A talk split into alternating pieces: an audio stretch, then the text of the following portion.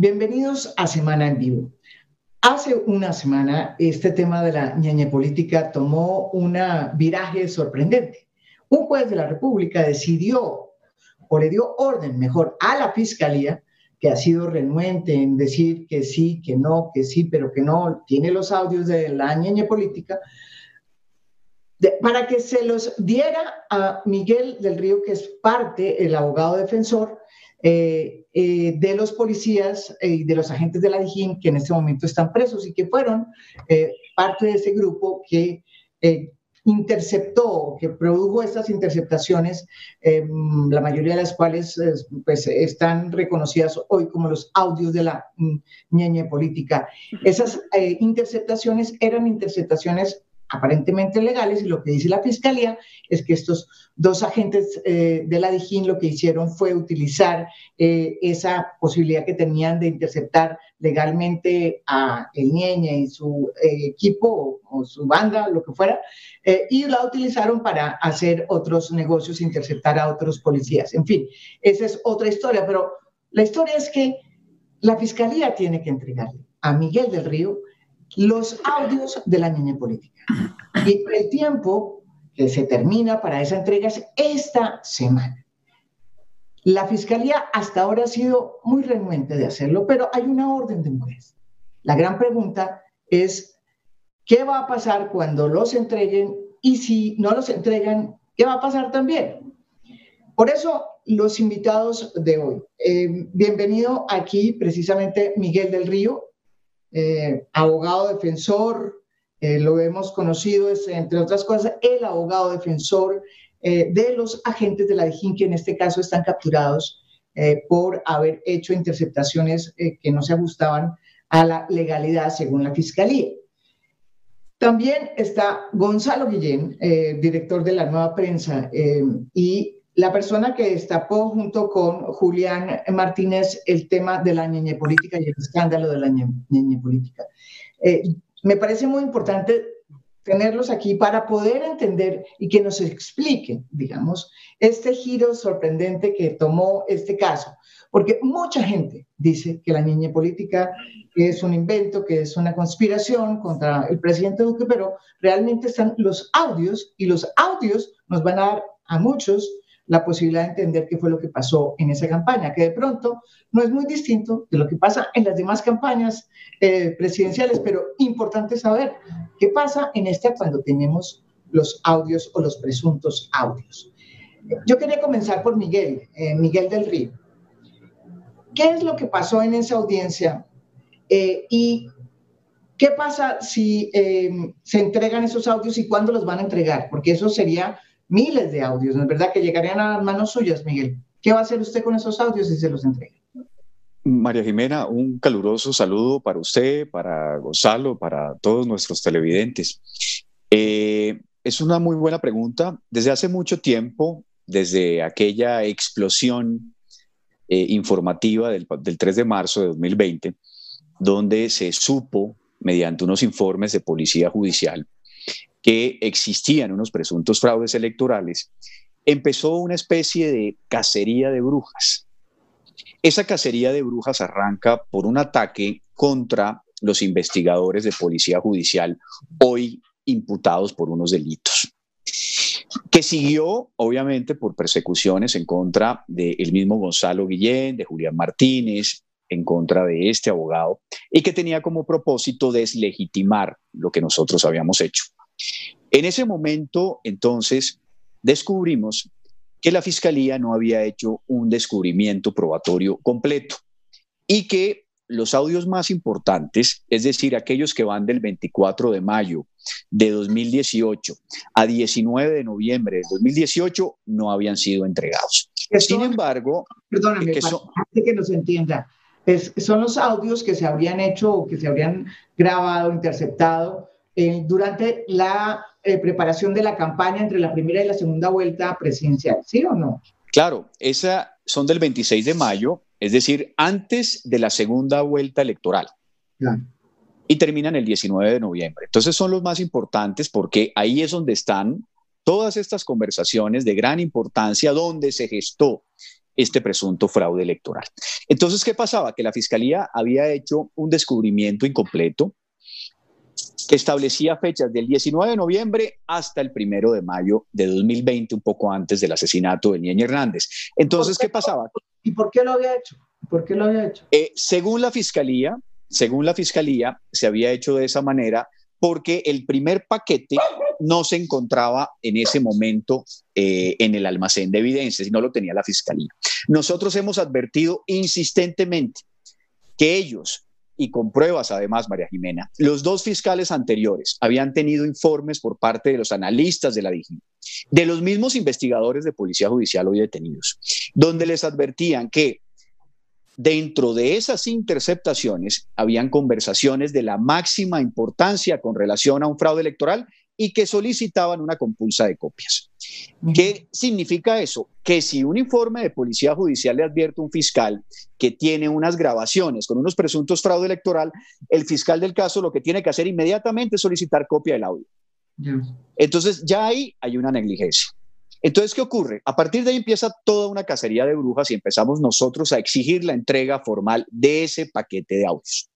Empiezan a establecer, tanto el fiscal Barbosa como el fiscal del caso, que esos audios no tienen relevancia jurídica con el proceso penal que nosotros llevamos, que es por un homicidio. Sin embargo, María Jimena, para mí esa era la razón fundamental por la cual yo necesitaba los audios, porque esos audios probaban que mi proceso penal no se había movido por las influencias del Niño Hernández en el alto gobierno y en la fiscalía. Entonces, para mí eso era fundamental. Entonces, por eso era mi exigencia. Segundo, obviamente para mí era... Miguel, el proceso que tú llevabas de Carlos, de por el asesinato del, hijo de Carlos Rodríguez, ¿no es verdad? Así es, el homicidio de, de Oscar Eduardo Rodríguez en, en, en, 2011. Entonces, ¿qué pasaba?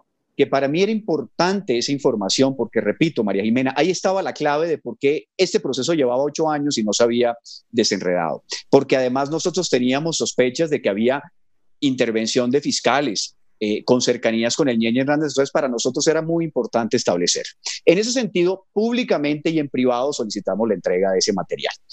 Tuvimos que esperar hasta la audiencia de la semana pasada ante el juez de conocimiento, juez séptimo penal del circuito de Barranquilla, donde le exigimos al juez, con base en evidencia probatoria, que era necesaria la entrega de ese audio, tiene 25 mil movimientos, es decir, es una cantidad de información muy valiosa, y que obviamente la fiscalía debía entregarlo. Como la fiscalía se había negado tres veces, en tres ocasiones, habíamos recusado al fiscal Barbosa, le habíamos hecho solicitudes directas al fiscal del caso. Tuvimos que acudir entonces ante el juez de conocimiento para que él exigiera a la fiscalía la entrega. El juez de penal del circuito de conocimiento, María Jimena, con un argumento absolutamente plausible, le dice, señores, eso es una evidencia que ustedes no le pueden negar a la víctima. Entonces, a la mayor brevedad se le exige la entrega formal de esos audios. Es decir, las grabaciones e interceptaciones de Niño Hernández hechas por los investigadores hoy detenidos entre el 26 de mayo del 2018 y 19 de noviembre del 2018, donde es de la máxima importancia para mi proceso penal y para el conocimiento y esclarecimiento del proceso penal en la Fiscalía en contra de las personas que participaron en el presunto fraude electoral. Eh, bueno, es, es, casi un cuento eh, para entender, o sea, un cuento que de nunca creer. Eh, Gonzalo, usted también recusó muchas veces al fiscal. ¿Por qué? Al fiscal Barbosa. ¿Y, ¿Y qué pasa? Ah, bueno, no me contestaron sobre qué va a hacer cuando le lleguen esos audios y le llegan. Bueno, la, la, a Barbosa yo precisamente hoy, un abogado amigo mío le puso una tutela porque desde marzo eh, se ha negado a contestar un derecho de petición y hoy le, pusimos la tutela para, para que responda. Las, los audios son muy importantes, los de los dos paquetes, antes y después de las elecciones. Antes de las elecciones, porque ahí es donde hay infinitas, miles y miles de horas de grabaciones en las que este señor habla de eso. Y posterior a, las elecciones también, porque saca pecho contando lo que lograron y está muy eufórico y muy contento de que su gran amigo, el señor Duque, ganó la presidencia. Y, tú misma, por otro lado, has conseguido otras grabaciones del hermano de él celebrando y, dando a entender quiénes son ellos y quién es este José Gregorio Hernández para, para Duque. Desde que, desde que el fiscal este Barbosa llegó, y todo el país lo sabe, llegó a decir que las grabaciones no existían. Eso fue lo primero que dijo. Eso era imposible que lo sostuviera porque eh, yo tengo los, los, papeles en que consta que le entregan las grabaciones a la fiscal y dice concretamente a qué se refiere. Los agentes de policía dicen qué delitos han encontrado, como es su deber hacerlo. Dicen, aquí hay presunto fraude electoral para que se investigue. La fiscal está que tenía el caso engavetó eso. ¿Lo engavetó por cuál razón? No sé. Por corrupta, por idiota, por lo que sea, es gravísimo. Lo engavetó. Y eso siguió engavetado y solamente cobra interés cuando yo descubro que habían descubierto eso, consigo la documentación y la publico.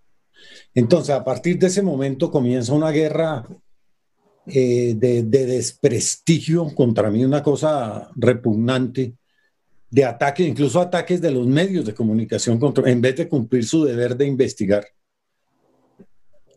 Eh, se llegó al punto de decir que sí había unas grabaciones, pero que ahí en ninguna parte decían que habían comprado votos. En los narcocasetes de Samper tampoco dice que compraron votos y en los cheques que después aparecieron de los procesos Chomila, en ninguna parte dice que eso fuera para, para comprar votos.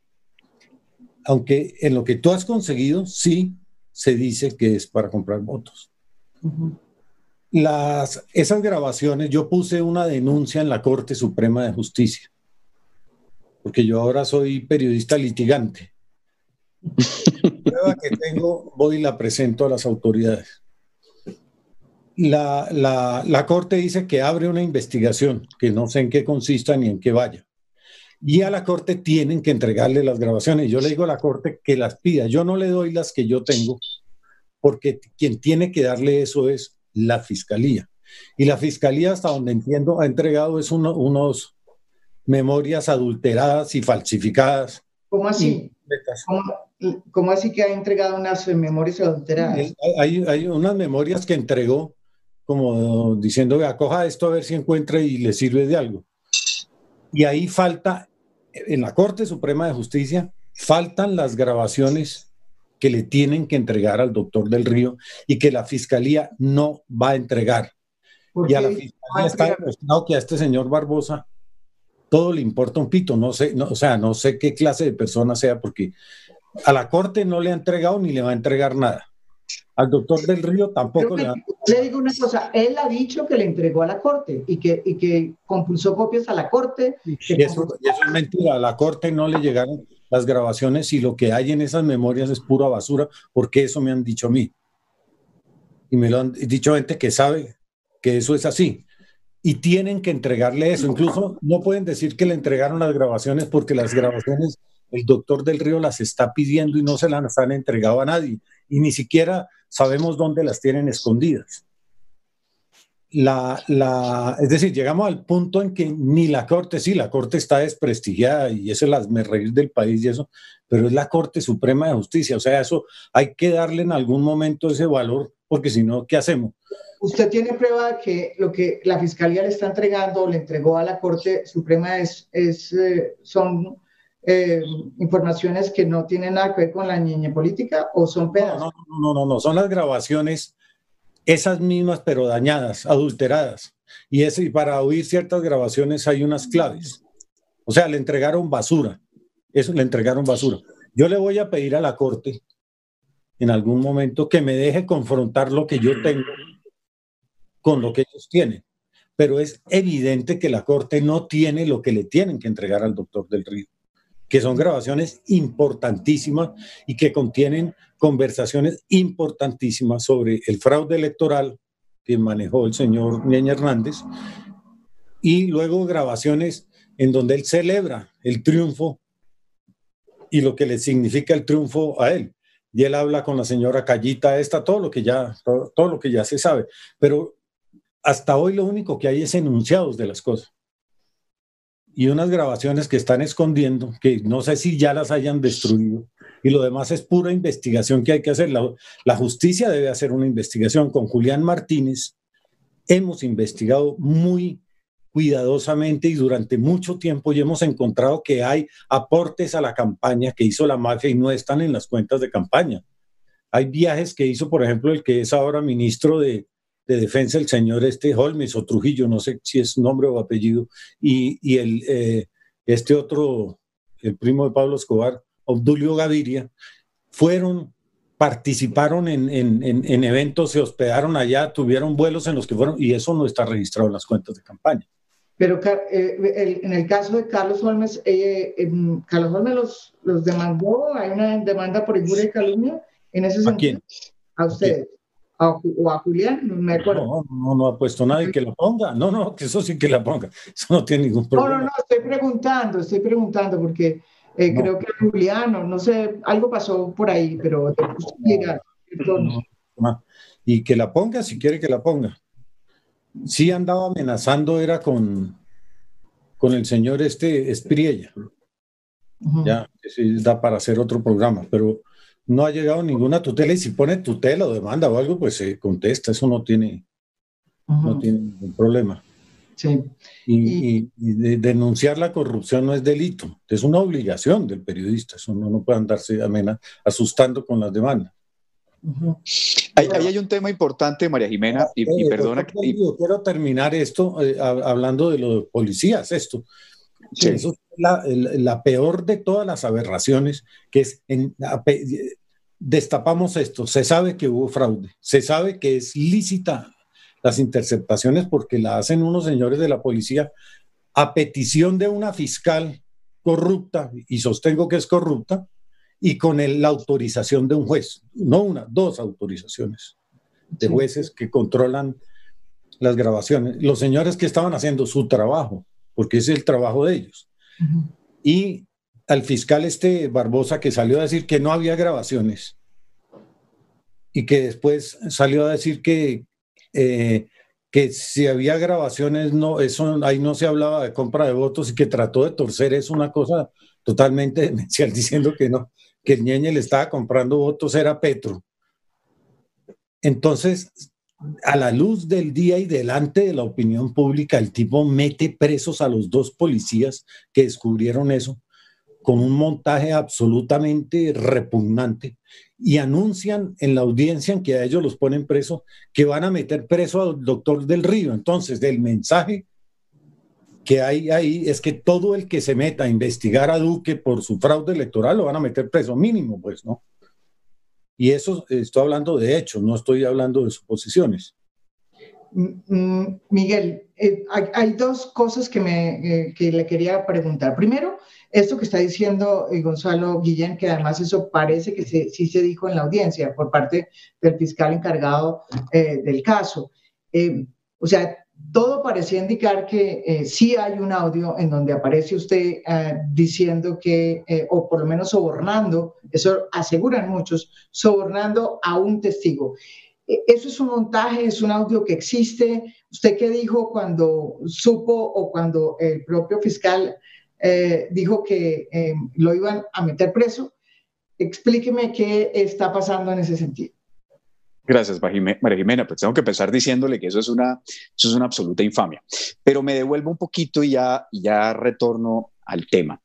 Es que en los audios, no solamente en estos audios, María. Jimena, no solamente vamos a escuchar cosas importantes, sino que vamos a escuchar la compra de votos en, el minuto a minuto. Es decir, el Ñeñe Hernández hablando con personas diciéndole, mire, es que el voto lo estoy comprando a 50 mil pesos. ¿Y cómo va la votación en tal parte? ¿Cómo va en esta otra parte? Es decir, aquí no es un tema que nosotros tengamos que interpretar una cantidad de cosas. Y eso está escrito en el informe de Policía Judicial, lo que significa que está en los audios. Es decir, hay un informe de Policía Judicial ¿Usted conoce ese informe? ¿Usted conoce sí, claro, ese informe, ese informe eh, lo saca Gonzalo a la, luz pública. Ah, bueno, ese eh, es el, el, que saca Gonzalo. Claro, y de hecho, y de hecho, por ese informe hay una cacería de brujas, porque entonces empiezan a perseguir inicialmente a los, a los investigadores de policía judicial para ver quién me había entregado el informe a mí, cuando lo natural era que el descubrimiento probatorio al interior del proceso penal hiciera esa, esa eventualidad. Entonces, este es un tema completamente eh, importante de establecer. Al interior de los audios se establece la compra de votos de una manera directa. Ahora bien, claro que enfrentarse a esto genera como consecuencia un ataque sistemático, ya lo hemos visto en contra de los policías y lo hemos visto además en contra de este abogado. Y ahí vamos al punto, María Jimena. Y voy a empezar desde el principio. Esa, esa información o esa denuncia en contra de los investigadores es de julio de 2019. Ahí aparece un informe en algún momento, una denuncia de unas personas que decían, mire, yo soy un agente de la Policía Nacional y a mí me interceptaron unas líneas. Julio de 2019. Entre julio de 2019 y el 2 de marzo de 2020, que se destapa el escándalo de la niña política, esa actuación de Daniel Hernández no tuvo un acto en todo ese tiempo, casi un año. No se movió. No se, movió. no se movió. A ah. partir del 3 de marzo de 2020 hasta eh, una semana antes o hasta hace una semana, tuvo casi 20 actividades de policía judicial. Ya. Con un agravante, María Jimena, que el día que sale el audio de María Claudia Daza con el Ñeñe Hernández, ese mismo día, que además salió en semana, llaman al sargento Velázquez de manera urgente y llaman a los superiores del sargento Velázquez para que por favor se presenten en el búnker de la día siguiente. Al día siguiente. Esa pregunta se la hacen al fiscal Hernández hace una semana en una entrevista en El Espectador y dice el fiscal Hernández ante la pregunta de, venga, ¿por qué razón el mismo día que salen los audios de María Claudia Daza y el niño Hernández, usted llama al sargento Velázquez? El fiscal Hernández sabe qué contesta María Jimena, dice, eso debe ser una casualidad. En este país, María Jimena, ni en los procesos judiciales las casualidades no existen. Eso es un elemento indiciario poderoso de que había una orden de que a partir del 3 de marzo, cuando se destapó el escándalo de la niña política, había que atacar el hilo más delgado de esta investigación. Y como si eso no fuera suficiente, María Jimena, el 27 de mayo, es decir, una semana antes de la captura de los policías, el fiscal Daniel Hernández, en plena pandemia, sale para la ciudad de Cúcuta, donde se encuentra la fiscal Jenny Andrea Ortiz, fiscal anterior del caso, y le saca una entrevista en video. Y en esa entrevista en video, la fiscal Jenny Andrea Ortiz dice que yo participé de un soborno hace dos años. Y ante la pregunta que le hace el fiscal Hernández de que si ella dejó constancia de eso, ella dice que ella no dejó constancia de eso entonces, entonces, ¿qué pasa? ¿Qué pasa? Él con esa información, con esa sola información de que yo había participado, sí. no, que yo había participado. esa, información que él consigue em, y que em, e, esa, es falsa, dice usted, o, es, eh, o sea, yo le pregunto a usted, usted... No, es absolutamente falsa. Es que, es que María Jimena, primero que todo, si una funcionaria servidora pública, fiscal de un proceso, enfrenta o está frente a un presunto delito, lo primero que tiene que hacer es denunciar. Sí.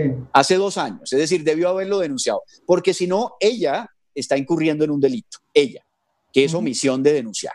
Entonces ya eso es supremamente grave. Segundo, eh, con esa información, Daniel Hernández entonces captura a los investigadores de policía judicial hace un show con el tema y el día de la audiencia preliminar, donde tienen que legalizar la captura, imputarle cargos y solicitar la medida de aseguramiento, el fiscal Hernández le pide al juez de control de garantías de que antes que arranque la audiencia, quiera advertir que yo no puedo ser el apoderado de ellos, por una razón, porque él tiene la declaración de una fiscal donde dice que yo cometí actos de corrupción y que debo inmediatamente separarme del cargo porque tengo un evidente conflicto de interés y él tiene que hacer una compulsa de copias porque yo he cometido un delito. En ese momento me doy cuenta que no solamente están atacando a los policías, sino me están, atacando a mí. Pero como yo no me dejo atacar y el fiscal Hernández sabe que no lo hago y tampoco el fiscal Barbosa, entonces le digo al juez de control de garantías que eso es una absoluta falsedad, que me traiga la evidencia auditiva, videográfica, de cualquier tipo, donde yo le estoy pagando eh, algún testigo. Y que de manera evidente lo que está haciendo el fiscal Hernández, y eso está grabado además María Jimena, es una estrategia macabra para lastimar a los investigadores de policía judicial, dejarlos sin defensa, presionarlos para que acepten cargos bajo cualquier modalidad de presión y que de alguna manera se contamine la prueba original de la interceptación del Ñeñe Hernández, esa que nos van a entregar en una semana o esta misma semana.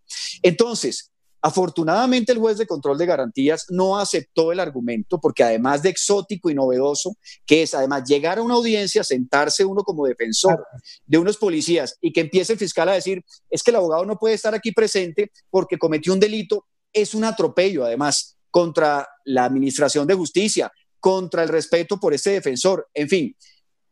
Yo no podía permitir que eso ocurriera y yo no lo voy a permitir a futuro porque además no voy a dejar solo a los investigadores porque están cometiendo un atropello en contra de ellos. Pero esa es la primera eh, eh, maniobra por parte del fiscal Hernández en ese sentido. Recolectar desde el 3 de marzo hasta hace una semana unas 10, 15 actividades de policía judicial cuando el proceso estaba muerto desde el 12 de julio del 2019 hasta el 2 de marzo María Jimena, es la evidencia más notoria de que aquí hay una orden establecida desde arriba con el propósito de lastimar a los investigadores de policía judicial y dañar la prueba original. Pero una pregunta, es que el fiscal encargado de la investigación de la política, que es Daniel Hernández, eh, se prestó para eh, hacerle a usted una, eh, si una trampa, si será una trampa judicial, eso eh, ¿usted eh, cómo lo sostiene si eso va a tener alguna consecuencia? Si es así de cierto, como usted la tiene, ¿tiene alguna consecuencia? ¿Usted lo va a, ¿qué? a denunciar? De ¿Qué va a pasar? Porque, porque eso es una acusación muy seria para hacerle a Daniel Hernández. Que es el pues claro, María Jimena, pues es, es, es, por lo menos un elemento indiciario. Yo no tengo eh, la prueba de que esa es o ese es el propósito de, lo que él está haciendo. Pero es un elemento muy indiciario, María Jimena, salir a buscar a una fiscal en plena pandemia, el 27 de mayo, de Bogotá a Cúcuta, para sacarle un video en donde el video dice que yo estoy comprando a un testigo sin la mayor evidencia, María Jimena, solamente con la manifestación de una fiscal que tengo denunciada, que como dice Gonzalo, no sé si es corrupta o no sé si es negligente, alguna de las dos es, pero hacer eso mover un proceso desde el 3 de marzo hasta, hasta estos últimos días, con 10 o 15 actividades de policía judicial cuando el proceso estaba absolutamente muerto. Presionar además al sargento Velázquez, no haberle sacado interrogatorios a ninguna de estas personas, y capturarlos además en plena pandemia, en una situación supremamente compleja, sin escucharlos en declaración, a mí me parece que es un elemento indiciario lo suficientemente grave para establecer que ahí hay algo turbio.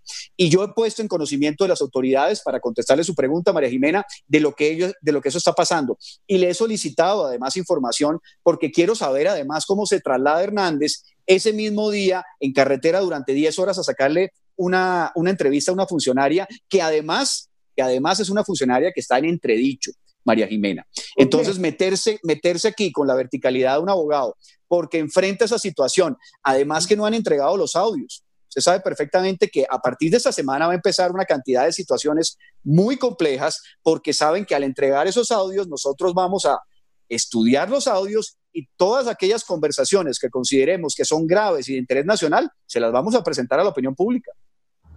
Eh, Gonzalo, hay otra investigación, hay otro elemento, otra pregunta que yo quería hacer. Es, eh, Caracol Radio sacó una información hace la semana pasada diciendo que también había un montaje por parte de em, una organización liderada por el mandarino, un señor Géneco, em, que es pariente del gobernador, em, desde luego, pero eh, que em, lo que buscaba era, era hacerle un montaje a estos eh, policías o agentes de la DGIN que estaban em, en este momento en, eh, capturados.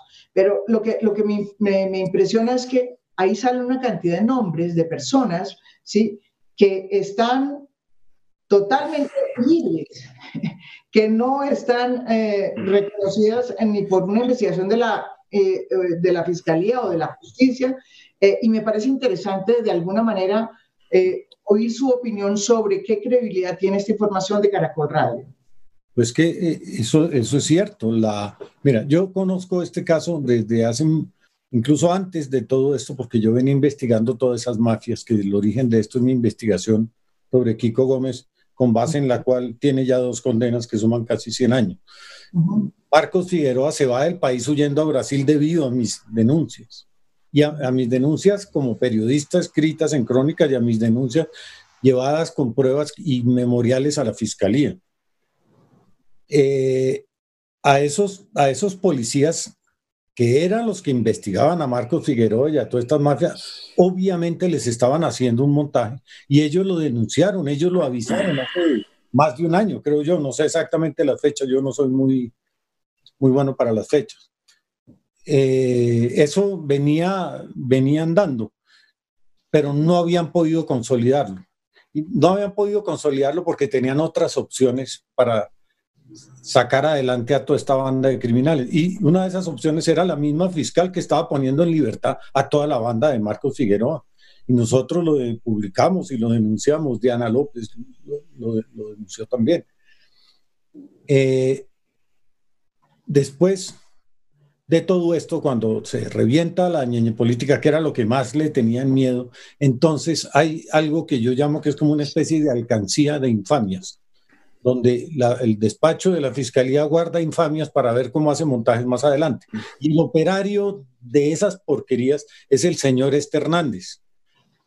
Ah, lo hizo en Odebrecht, lo hizo en lo eh, lo, han hecho en, lo del en lo del Andino, lo han hecho contra la gente de, de contra unos señores a los que le inventaron que tenían supermercados de las FARC. O sea, es una fábrica de suciedades que tiene el despacho de la fiscalía y eso, y eso sí es gravísimo y, es, y hay que denunciarlo.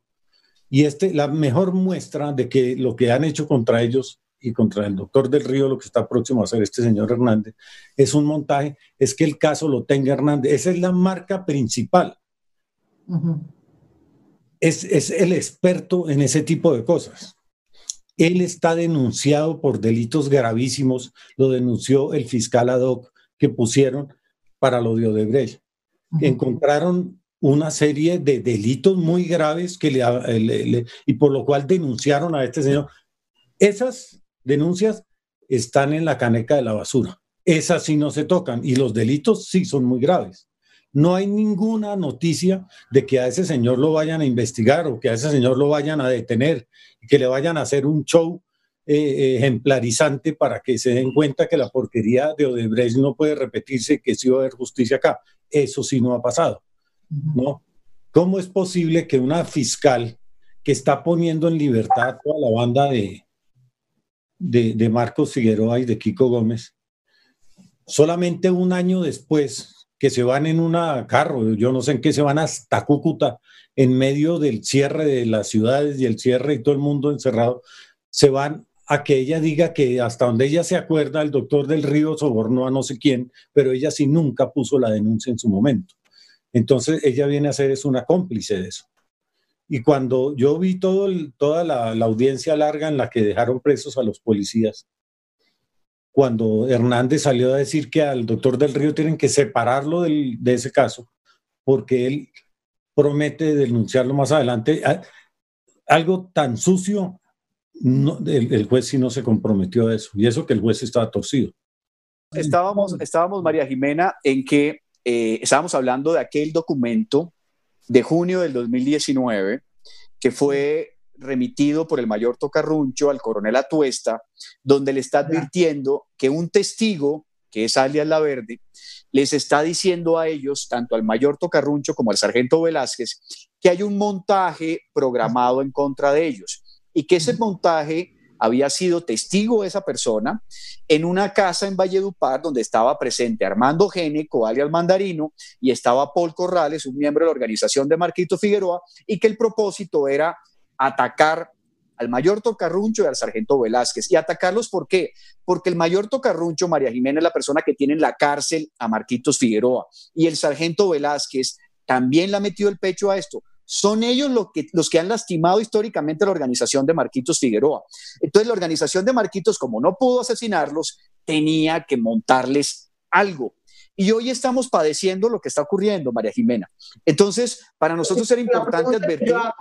Sí, por eso, pero la, pregunta que yo hago es, ¿qué ha pasado, por ejemplo, con el mandarino eh, Géneco? ¿Lo está buscando la fiscalía? ¿Es Vea, mandarino, Paul Corrales, todos están en libertad, María Jimena, todos están en libertad. Es decir, son los principales delincuentes de este país, están en libertad. Con una cosa adicional, una cosa adicional, y es que el señor Paul Corrales, miembro de la organización de Marquitos, denunció al mayor tocarruncho de que había recibido 63 mil dólares como parte del montaje antes de que estallara la ñeñe política. Y la fiscal Jenny Andrea Ortiz María Jimena detuvo las órdenes de captura contra los miembros de organización por esa denuncia de un delincuente. Es decir, un delincuente denuncia que un mayor de la policía que los ha atacado sistemáticamente es un delincuente y detiene las órdenes de captura, con un agravante. Ese señor Paul Corrales ingresó al búnker de la fiscalía, como en su momento lo hizo alias Hop, por la puerta trasera, y se sentó con la fiscal del caso en Andrea Ortiz en su despacho sin la presencia de las víctimas. Cuando nosotros nos dimos cuenta de eso, la llamamos por teléfono y le dijimos, señora fiscal, usted en este momento tiene en su despacho a Paul Corrales, un delincuente, lo que tiene que hacer es capturarlo. Y no nos ha llamado a nosotros como representante de víctimas, nosotros debemos estar en esa diligencia. En ese momento le dije, si no cancela esa diligencia va a tener un problema grave. Canceló la diligencia y Paul Corrales nunca más apareció. Mandarinos está en libertad. Y tenemos a dos policías, María Jimena, que atacaron la organización de Marquitos, que participaron en la interceptación de Niña Hernández, detenidos con casa por cárcel. Es que la casa por cárcel no es un beneficio para, para esos individuos. Ellos deben estar en libertad. Aquí deben estar presas otras personas. Y nosotros vamos a llegar hasta el final. Si no es que esta semana, María Jimena, arman, entonces sacan un video diciendo que yo estoy comprando testigos, seguramente, porque van a hacer todo lo que está a su alcance para lastimarnos. Ya lastimaron a los policías, seguramente van en contra mía, pero vamos hacia adelante. Vamos a tener esos audios, María Jimena, sea como sea, y los vamos a dar a conocer a la opinión pública. Esté ahí quien tenga que estar. Eh, Gonzalo. Bueno, yo, yo digo que sobre esto, el que tiene que estar en la cárcel es el fiscal Hernández. Es decir, solamente con las denuncias que le puso el, el, el, el fiscal ad hoc por todo lo que hizo ilícitamente en, en, lo, en de Odebrecht, pues ya para que estuviera, no, podría estar en la fiscalía, si no preso entonces tampoco en la fiscalía.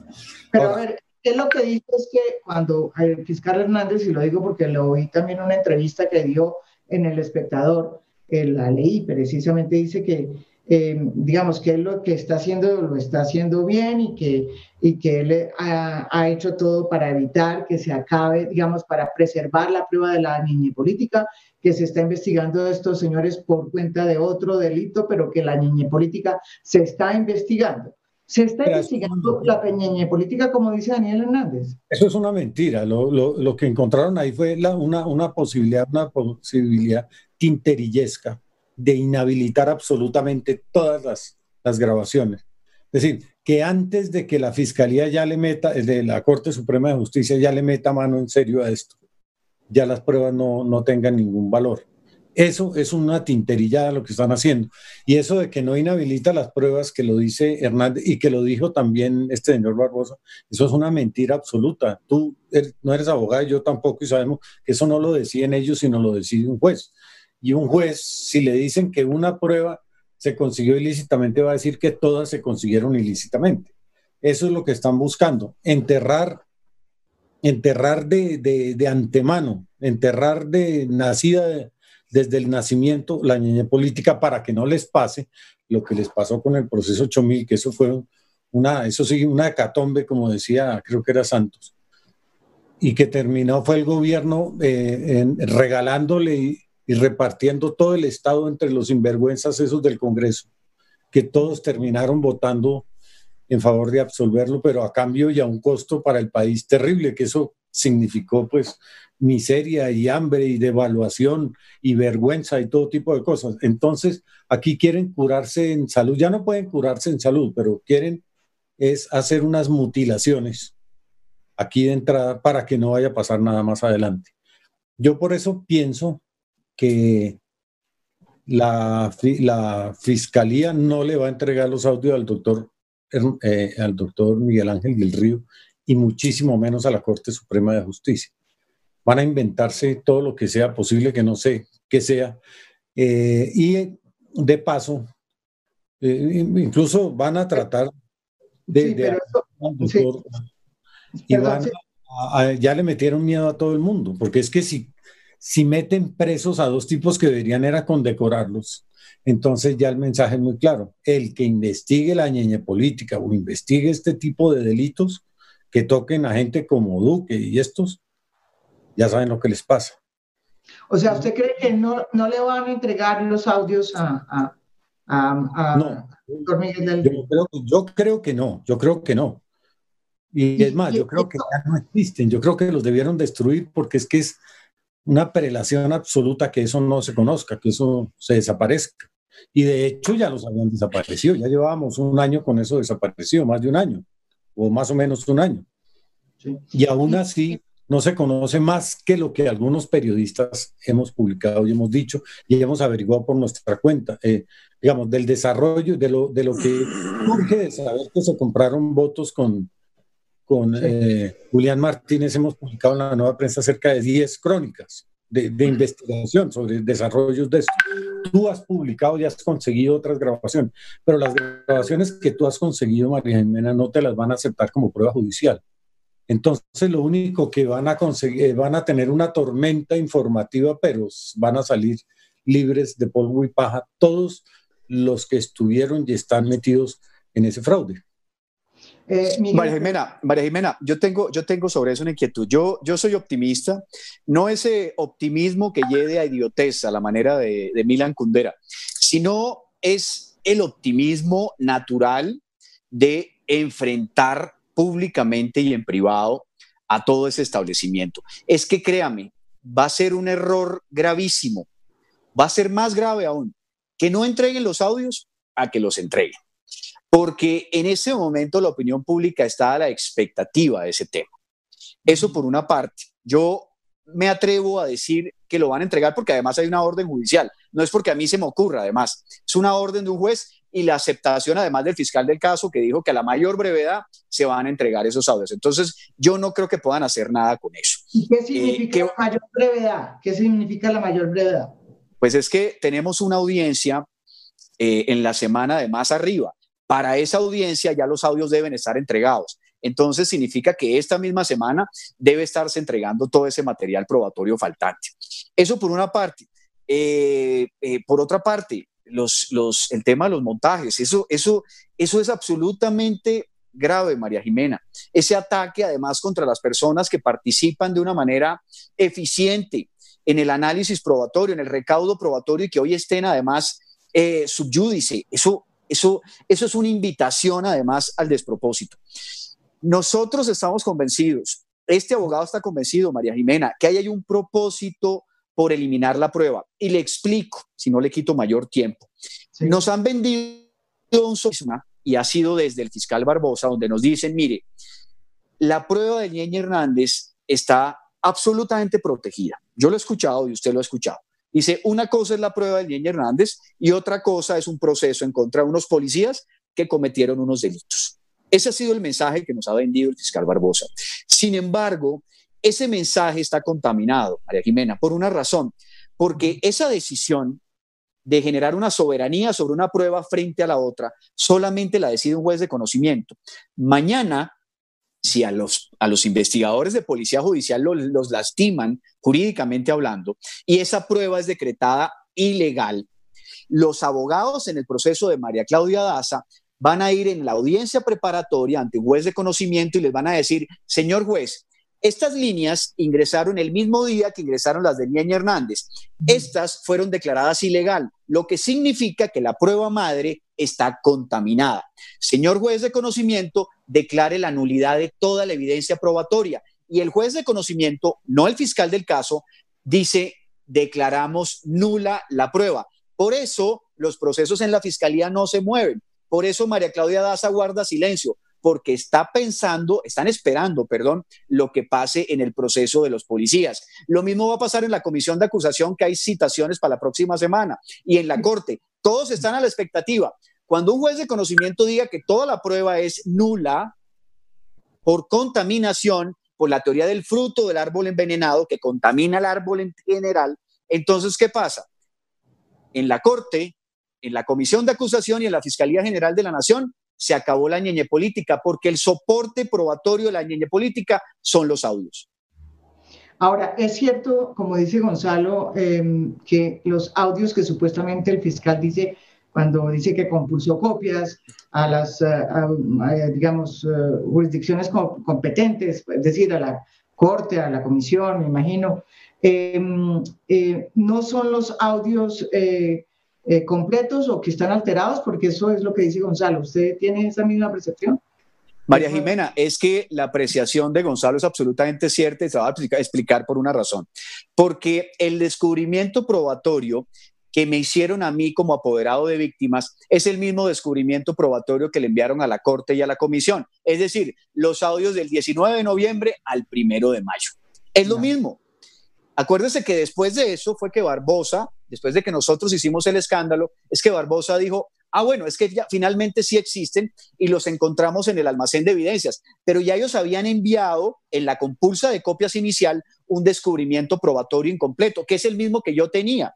Entonces, ¿qué pasa? Cuando la Corte y la Comisión empiezan a analizar, se van a dar cuenta que les hace falta el mismo paquete que nos van a descubrir a nosotros en, en esta misma semana. O sea que no, es, es, que no enviaron todos los paquetes, sino enviaron uno inicialmente. Así, así es. Así es. Eso es lo que pasó, ¿sí? Eso es lo que pasó. Y, uno, y no sabemos si es uno peluqueado, ¿no? ¿Por qué? Pero usted tiene evidencias de eso, eh, Gonzalo que, lo hayan peluqueado, que lo hayan alterado. Tengo fuentes que me dicen eso, sí. Y que la, que la, la Corte Suprema de Justicia está decepcionada porque no tiene las grabaciones. Necesitan todo, porque no es. Miren la, mire tres grabaciones y, y bandéese con eso, ¿no? Ellos, la Corte tiene que oír absolutamente todo, incluido lo, lo, inútil. También tienen que oírlo a ver si en la mitad de lo inútil están hablando de este tema. Obviamente. Sí. Eh, y, mm, para finalizar, porque ya se nos está acabando el tiempo, eh, si esos audios se entregan, eh, ¿cómo es que los van a utilizar? ¿Cuál es la estrategia que van a utilizar? ¿Los van a dar a conocer? ¿Qué va a pasar ahí, Gonzalo? Bueno, yo que si, si los descubren, si hay un descubrimiento probatorio, quiere decir que son públicos. Se pueden hacer públicos y se pueden hacer públicos y ustedes los van a hacer públicos y los van a hacer públicos. Yo no soy el abogado del caso, pero estaría encantado en que el doctor del Río ayudara con eso para publicarlo. Ah, bueno, aquí me están diciendo que eh, no perdimos gente a pesar de todo el fracaso que tuvimos de mi internet aquí en la casa. Pero bueno, ha sido una, eh, mm, tenemos, mire, fíjese, que nos quedamos con las mismas personas que nos están mirando, muy bien, me parece. Cuatro mil personas que nos estaban viendo en YouTube y siete mil personas en, em, en, en, YouTube. Pero a, lo que voy yo es, eh, ¿qué le dicen ustedes a las personas que piensan que em, todo este escándalo de la niña política es una especie de conspiración contra el presidente eh, Iván Duque? Bueno, yo, eso, eso siempre dicen. Cualquier cosa que uno, uno denuncia la corrupción del alcalde de, Titiribí, lo primero que sale a decir es que es una conspiración. Pues conspiración no es, obviamente no, no es conspiración, es denuncias periodísticas, pues en lo que a mí respecta, y no es ninguna conspiración. Eh, no sé en qué podría consistir la conspiración deberían explicar en qué consiste la conspiración. O sea, eso sí es un argumento ridículo y, y fallido, ¿no? Siempre en todos los actos de corrupción dicen que es un, algo orquestado por la, por la oposición y entonces a mí ya me están diciendo que es que a mí, que yo trabajo para Petro y que a mí me paga Petro y que yo tengo unos presupuestos eh, que no le explico al público, presupuestos no sé de qué carajos. Y empiezan a desprestigiarlo a uno y los corruptos a decir que tengo la conciencia tranquila, digamos, es otra frase de cajón de todo esto. Pero bueno, eso lo van a seguir diciendo, lo que tenemos es que hacer nuestro trabajo, continuar investigando y continuar denunciando esto y lo de Ñeñe Fantasma y lo del Memo Fantasma ese también. yo, yo, yo, yo, yo sí quiero decirle algo sobre eso, María Jimena. Eh, Eduardo Galeano decía que no vale la pena vivir para ganar, sino que vale la pena vivir para seguir sus convicciones. Eh, yo no tengo una afiliación política, María Jimena. Yo soy un libre pensador, soy un profesional que ejerce además el derecho penal eh, con, mi conciencia limpia y que en, la mitad de una investigación me encontré una información que para mí era absolutamente relevante para el acontecer nacional, independientemente quién podría salir lastimado con ella. Si salía el senador Petro lastimado, pues había que, había que mostrarla. Si salía el presidente Duque, había que mostrarla. Aquí hay que lanzar una frase eh, de la antigua Grecia, que la verdad es la verdad, dígala Agamenón o su porquero, porque es absolutamente cierto. Yo he podido simplemente guardar silencio, resolver mi problema penal y mi proceso eh, eh, sobre el homicidio de Oscar Eduardo, que además vale la pena hacerle un homenaje a ese muchacho que gracias eh, a esa investigación es que hemos podido descubrir todo esto, pero me he podido simplemente guardar esos audios y que no pasara absolutamente nada. Pero hay un deber ciudadano, María Jimena, y era importante que se supiera. Yo con Gonzalo Guillén lo único que tengo es agradecimiento, porque me parece que es un periodista soberano, independiente, integral que me ha ayudado además muchísimo en mi, investigación personal. Y por esa razón, exclusivamente es que consideré que él era la persona idónea para sacar esa información a la luz pública, María Jiménez. Bueno, yo eh, se nos acabó ya el tiempo. Eh, les agradezco a todos los que se quedaron y a ustedes que sostuvieron el programa, porque yo me fui, me cortaron aquí en internet. ¿Estuvimos bien o mal? A ustedes dos, a ustedes dos que quedaron aquí sosteniendo el programa mientras cinco o seis minutos que quedé por fuera del aire. Les agradezco eh, a Gonzalo, les agradezco a Miguel eh, y espero que ese día, em, que supuestamente va a ser esta semana, algún día de esta semana, que será el día que em, se le entreguen los audios, eh, pues nos cuente después y, y lo mismo Gonzalo que van, de pronto Gonzalo es tiene la suerte de que le, llegan los audios también. Uno nunca sabe. Pero en todo caso es muy importante saber qué va a pasar con esos audios porque yo creo que una sociedad también tiene que saber la verdad de las cosas eh, y no solamente, em, pues, eh, y la verdad judicial es tan importante como la verdad periodística. Eh, y es importante saber qué pasó con la ñeñe política, porque en el fondo la ñeñe política no es una cosa solo del ñeñe, sino es también eh, la demostración de cómo es que se hace la política en Colombia. y cómo... operandi. Ah, perdóname. Es un modus operandi. Exactamente, cómo es que se hace la política en Colombia y cómo se hacen las campañas presidenciales en Colombia. Eh, yo creo que es importante saber qué fue lo que pasó también en esta campaña, la campaña presidencial de, eh, en la que ganó el presidente Iván Duque. Muchísimas gracias, Gonzalo Guillén. Muchísimas gracias, Miguel del Río. Y, bueno, muchas gracias. Eh, gracias, María Jimena.